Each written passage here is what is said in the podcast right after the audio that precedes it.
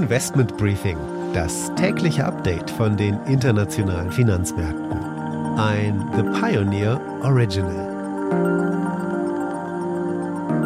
Einen schönen guten Morgen aus Frankfurt. Schön, dass Sie wieder dabei sind. Mein Name ist Annette Weißbach und ich bringe Ihnen hier einen Überblick über die großen Themen für die Finanzmärkte. Die Stimmung war auch am Dienstag recht gut bei den Aktien. Der DAX kletterte weiter Richtung Rekordhoch. Vereinzelte Märkte, allerdings wie Italien, aber auch Großbritannien, haben Verluste ausgewiesen. Asien war schwach und die USA dann schlussendlich im grünen Bereich. Investoren schauen natürlich gespannt auf die FED-Entscheidung am heutigen Abend, 19 Uhr deutscher Zeit, wissen wir mehr, um wie viel die US-Noten Notenbank ihr monatliches Anleihekaufprogramm reduzieren wird. Und vor allem wird interessant werden, was Jay Powell zum Thema Inflation sagen wird. Denn die Inflation ist sehr hoch in Amerika, aber gleichzeitig hat man auch einen leichten Rückgang beim Wirtschaftswachstum. Es wird also eine schwierige Entscheidung werden. Und damit zu dem Blick auf die heutigen Themen. Wie angekündigt schauen wir heute genauer auf die chinesischen Aktienmärkte. Auch darüber hatte ich noch mit Stefan Ulrich gesprochen, dem Chefanlagestrategen bei der Deutschen Bank. Außerdem zeigen sich unterschiedliche Investmentbanken auch wieder optimistischer, was den chinesischen Aktienmarkt anbelangt. Wir schauen auf Quartalszahlen, fangen mit HelloFresh an und wagen auch einen Ausblick auf die Zahlen von BMW. Meine Kollegin an der Wall Street, Anne Schwedt, schaut heute auf ein beunruhigendes Signal vom US-Immobilienmarkt und sie hat die Quartalszahlen von T-Mobile US für uns. Die Aktie des Tages ist diesmal Ferrari. Auch hier gab es Zahlen und währenddessen man in Glasgow hart um Maßnahmen gegen die Erderwärmung ringt, kann sich Ferrari von Nachfrage nicht retten. Wie versprochen, der Blick auf den chinesischen Aktienmarkt. Der CSI 300, das ist quasi das Äquivalent des DAXes für den chinesischen Markt. Äh, da werden die großen chinesischen Aktien abgebildet, ist seit Jahresanfang im Minus mit 5 Prozent. Die großen Tech-Werte, die vor allem in Hongkong, aber auch New York gelistet sind, haben sogar teilweise mehr als 20 Prozent verloren. Der Grund dahinter war eine massive Regulierungswelle der chinesischen Regierung, nicht nur im Tech-Bereich, auch im Bildungsbereich, bei den Immobilien. Der chinesische Staat möchte diese Exzesse, die es teilweise in der chinesischen Wirtschaft gibt, nun reduzieren und greift hart durch. Das hat zu ordentlichen Kursverlusten gerade in den genannten Sektoren geführt. Big Tech, Bildung, aber auch Immobilien haben alle wahnsinnig an Wert verloren. Und das kam irgendwo doch überraschend, zumindest für ausländische Investoren. Dann kam noch Evergrande hinzu und die Sorgen vor einem zweiten Lehman Brothers, ausgehend von dem extrem überschuldeten Immobilienkonzern. Und das war dann vielen großen Asset Managern einfach zu viel. Sie sind aus dem chinesischen Markt gegangen und betrachteten China als nicht investierbar. Das scheint sich aber momentan langsam zu wenden. Zum Beispiel ist die große Bank HSBC nun positiv gelaunt, was chinesische Aktien anbelangt. Sie sagen jetzt sogar Übergewichten zu chinesischen Aktien. Und Sie sagen auch, dass die niedrigsten Kursstände nun wohl gesehen worden sind und dass es ab jetzt dann wieder ein bisschen mehr bergauf geht. Denn vor allem interessant hat es auch eine politische Komponente. Nächstes Jahr wird ein politisches Jahr für China sein, denn es ist der 20. Kongress der chinesischen kommunistischen Partei im November. Und die Parteibosse, die wollen alles andere als ein volatiles äh, Investmentklima in diesem so wichtigen Jahr haben. Und vor diesem Hintergrund positionieren sich Marktkenner nun positiver, was den chinesischen Markt anbelangt. Auch Fidelity, der große US-amerikanische Asset Manager, und sie haben sogar angefangen, sozusagen den Dip zu kaufen, als der Markt vor allem richtig runtergegangen ist und die Menschen Angst hatten, dass Evergrande quasi Chinas Lehman Brothers sein könnte. Analysten bei Nomura, dem japanischen Asset Manager, sagen ebenso, dass, dass es langsam Zeit wäre, wieder ähm, Positionen in chinesischen Aktien aufzubauen. Ich habe zu dem Thema mit dem CIO der Deutschen Bank, Dr. Ulrich Stephan, gesprochen, denn für mich war es wirklich interessant zu hören, was er denn zum Ausblick von China zu sagen hat, ob wir jetzt quasi von dieser Volkswirtschaft Abstand nehmen müssen oder ob China weiterhin der Wachstumstreiber der Welt bleibt. Ja, der Immobilienmarkt ist äh, sicherlich sehr groß in China, direkt äh, zugerechnet etwa 15 Prozent des Bruttoinlandsprodukts. Wenn man dann noch äh, alles, was drumherum mit dazu rechnet, ist man bei knapp 30 Prozent des Bruttoinlandsprodukts und die Regierung sicherlich nicht interessiert ist äh, daran, hier größere Katastrophen zuzulassen. Nichtsdestotrotz hat abgesehen vom äh, Immobiliensektor ja das Wachstum stark nachgelassen. Das hat äh, nicht nur mit dem Immobilienmarkt zu tun, sondern auch damit, dass ähm, die Kommunistische Partei eben regulierend sehr stark eingegriffen hat in verschiedenste Sektoren. Man hat ja jetzt kurz vor Glasgow nochmal ähm, sein Programm aufgelegt, wie man mit Carbon Emission, also mit Kohlenstoffemissionen, mit Klimagasen umgehen will. Und das trägt dann offensichtlich äh, Früchte insofern, als dass es natürlich zuerst mal Wachstum kostet. Man darf aber dabei, glaube ich, nicht vergessen, dass äh, im nächsten Jahr ja die mögliche Verlängerung von Xi Jinping als Staatspräsident ansteht im Oktober. Und vor dem Hintergrund, wie gesagt, glaube ich nicht, dass die Kommunistische Partei da große Unruhen äh, geschehen lässt. Äh, ich könnte mir vorstellen, dass man so langsam in eine Regulierungspause hineinkommt. Deswegen gibt es auch zunehmend Analysten, die wieder etwas optimistischer werden für die Volksrepublik.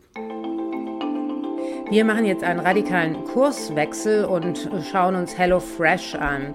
HelloFresh hat gestern einen veritablen Kurssprung hingelegt. Der Kochbox-Versender will in diesem Jahr nun die Umsatzmarke von 6 Milliarden Euro knacken. Das sind deutlich höhere Ziele und das wurde von den Anlegern gefeiert. Die Papiere des erst vor kurzem in den deutschen Leitindex DAX eingezogenen Berliner Unternehmens sprangen nach Bekanntgabe dieser optimistischen Ziele um mehr als 13 Prozent in die Höhe.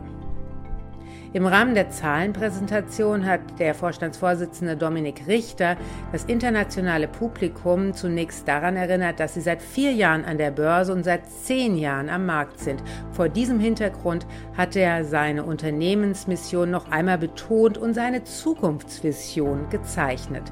Sie wollen die Art, wie wir kochen und essen, grundlegend ändern. Der größte Teil von den Ausgaben für Essen soll nicht mehr nur in Supermärkten und Restaurants fließen.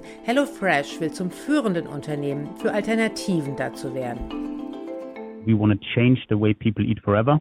And what we also firmly believe is that what you're currently seeing is the unbundling of the traditional consumer food budget, which uh, for decades has been going primarily to grocers and restaurants. And we believe we can play a major role away from traditional grocers. And that's also reflected in our vision that says we want to become the world's leading food solutions group. We've also broadened our product suite quite um, massively, and the accessible TAM has increased significantly as a result of that. Das Geschäft brummt also und die Analysten von Jeffreys sagen über den Quartalsbericht und den Ausblick, es gibt nichts, was man nicht mögen kann. Inzwischen kommt das Unternehmen auf fast sieben Millionen Kunden weltweit, von denen die Stammkundschaft zudem zuletzt häufiger und mehr bestellte.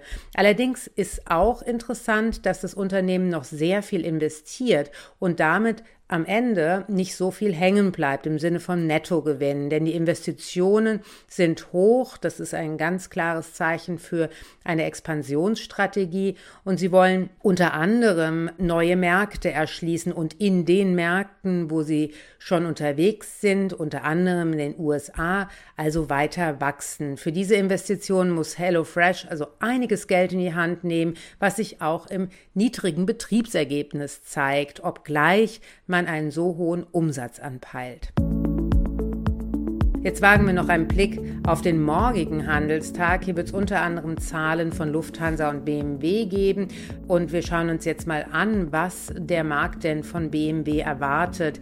BMW leidet natürlich auch wie die anderen Autobauer klar unter der Halbleiterknappheit.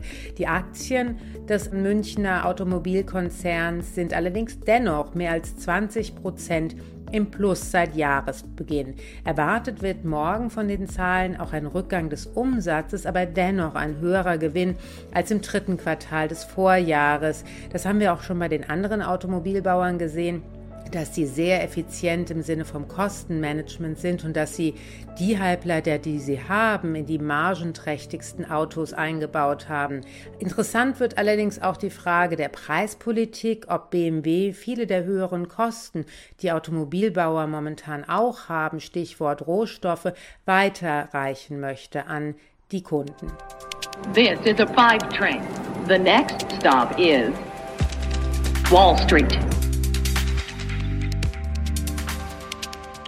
Jetzt geht's nach New York zu Anne Schwedt, die von der Wall Street berichtet. Und hier gibt es Neuigkeiten eines Unternehmens aus dem Immobilienmarkt. Die führende Immobilienplattform Zillow hat Quartalszahlen veröffentlicht und schon im Vorfeld war die Aktie massiv abgerutscht. Die große Frage ist, was ist dort los und äh, lassen sich daraus Schlüsse auch auf den Immobilienmarkt als Ganzes in den USA ziehen? Ja, für Zillow war es gestern tatsächlich ein sehr ernüchternder Tag. Die Aktie schloss mit 11,5 Prozent im Minus und die Quartalszahlen verfehlten die Erwartungen der Analysten. Unterm Strich stand ein Verlust von 328 Millionen Dollar. Verantwortlich dafür ist ein Nebengeschäft, das die Immobilienplattform Ende 2019 an den Start gebracht hat, namens Offers.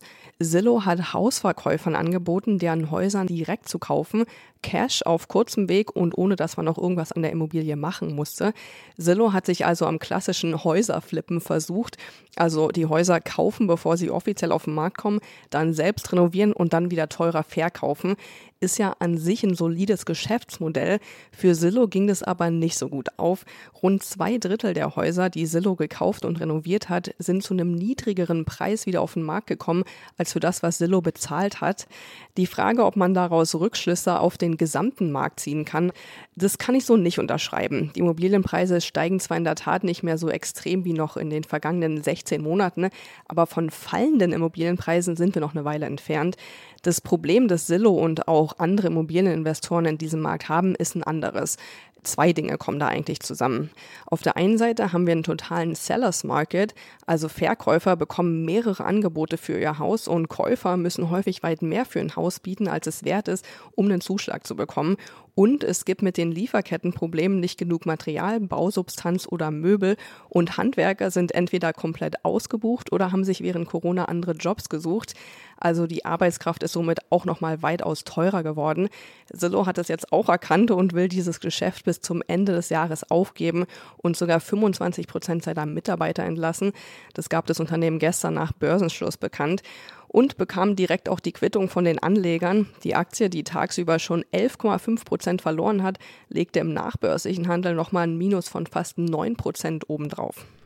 Nachbörslich hat T-Mobile US noch frische Zahlen gemeldet, die kamen also erst am späten Abend unserer Zeit. Wie sehen die denn aus? Soweit ganz gut. Der Nettogewinn sank zwar im Vergleich zum Vorjahreszeitraum um knapp 45 Prozent, das hängt jedoch mit dem Zusammenschluss mit dem Rivalen Sprint zusammen. T-Mobile ist aber optimistisch und hebt die Jahresziele nochmal an. Das Unternehmen glaubt, durch den Zusammenschluss noch weitere Kosten sparen zu können. Und die Anleger sehen das ja auch positiv. Die Aktie konnte nachbörslich um fast drei Prozent zulegen. Und damit wird es Zeit für die Aktie des Tages und das ist diesmal Ferrari. Viele der anderen Luxus-Sportwagenhersteller wünschten sich ebenso eine solch tolle Equity Story, wie man es unter Investmentbankern nennt. Seit fünf Jahren hat die Aktie 350 Prozent zugelegt. Dieses Jahr ein Plus von knapp nur 10 Prozent. Allerdings ist die Profitabilität des Herstellers deutlich größer als die Konkurrenz. Jeder kennt die Autos von Ferrari, was viele aber nicht wissen, dass Ferrari sich nicht als Automobilhersteller positioniert, sondern ganz klar als Luxusgüterhersteller. Und so sind die Bewertungen auch am Markt. Wie gesagt, viele andere, auch Aston Martin würde das gerne nachmachen, aber es gelingt den anderen nicht so erfolgreich wie Ferrari.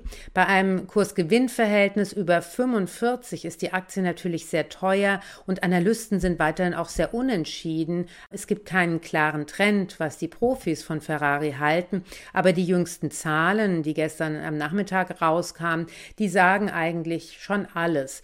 Ferrari ist absolut nicht beeinträchtigt von der Halbleiterknappheit Sie können sogar im letzten Quartal einen 90-prozentigen Anstieg des Umsatzes vermelden. Natürlich haben sie eine unglaublich luxuriöse Position, denn man kann nicht einfach einen Ferrari kaufen, sondern es gibt Wartelisten für die Autos und der Preis, der spielt da im Grunde genommen keine Rolle. Somit kann Ferrari auch ohne Probleme die hohen Rohstoffpreise einfach weiterreichen, denn es stört die Kundschaft überhaupt nicht. Ferrari ist also wie ein Luxusgüterhersteller, wie Hermes positioniert und das erklärt auch die unglaublich hohe Bewertung. Investment Briefing, das tägliche Update von den internationalen Finanzmärkten. Damit war es das für heute. Ich hoffe, Sie sind morgen wieder dabei. Dann schauen wir natürlich ganz ausführlich auf die Reaktionen und Folgen des FED-Entscheids. Wir nehmen gerne auch Ihre Fragen und Vorschläge auf. Schicken Sie einfach eine E-Mail oder Sprachnachricht an finanzmarkt.mediapioneer.com. Ich wünsche Ihnen damit einen schönen Tag und hoffentlich bis morgen.